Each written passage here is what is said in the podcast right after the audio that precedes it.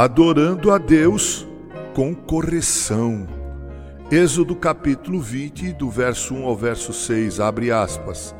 Não fará para ti imagem de escultura, nem semelhança alguma do que há em cima nos céus, nem embaixo na terra, nem nas águas debaixo da terra.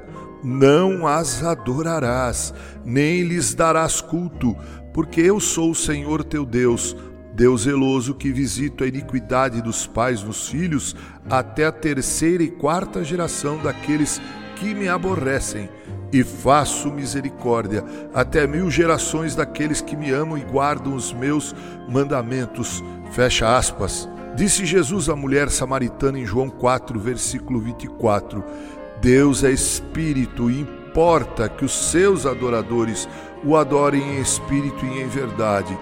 O primeiro mandamento, meus irmãos, nos ensina sobre quem deve ser o único objeto de culto e adoração a saber, o Deus da Bíblia. Por isso afirma: Não terás outros deuses diante de mim. Israel era o povo de Deus e Deus exigia exclusividade e prioridade na adoração. Deus, portanto, deveria ser o único objeto de adoração e de culto. Agora, o segundo mandamento instrui e ensina a Israel como Deus deve ser adorado. O primeiro mandamento diz quem deve ser adorado, e o segundo diz como Deus deve ser adorado. O segundo mandamento trata dos meios do culto e da forma como adoramos ao único e verdadeiro Deus. Essa instrução é por demais pertinente porque a natureza caída do homem tem uma tendência natural para imaginar formas e métodos normalmente equivocados também na adoração. Veja, por exemplo, o trágico episódio em Êxodo 32. Enquanto Moisés estava recebendo o Decálogo, os Dez Mandamentos, que deixava evidente, entre outras coisas, a proibição de qualquer imagem para adoração de Deus ou de qualquer outro ser, Arão, seu irmão, confeccionava um bezerro de ouro no arraial dos israelitas. É como escreveu Michael Horton: era o Deus correto, mas a adoração errada. Certa vez perguntei a um sacerdote da Igreja Católica por que é que eles ainda insistiam em prestar culto a Deus usando imagens de escultura, como por exemplo a de Jesus numa cruz. A resposta foi de que o homem precisa de uma ajuda visual nessa hora de culto.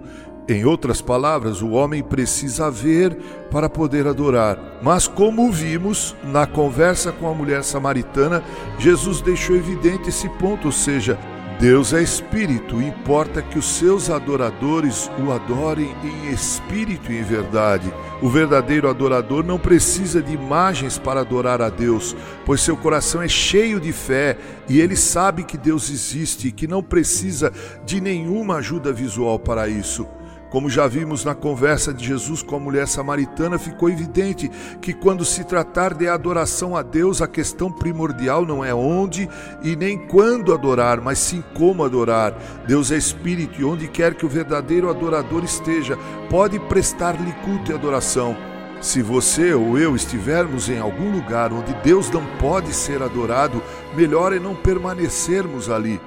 Lembrem-se de Paulo e Silas, eles estavam presos em Filipos e naquela prisão, com seus pés presos em um tronco, eles prestavam culto a Deus, eles adoravam a Deus. Como sabemos, esse culto foi agradável a Deus. Isso está em Atos 16. No segundo mandamento do Decálogo, Deus afirma ser zeloso com respeito a essa questão e declara que não deixará que ninguém saia impune por quebrar este mandamento.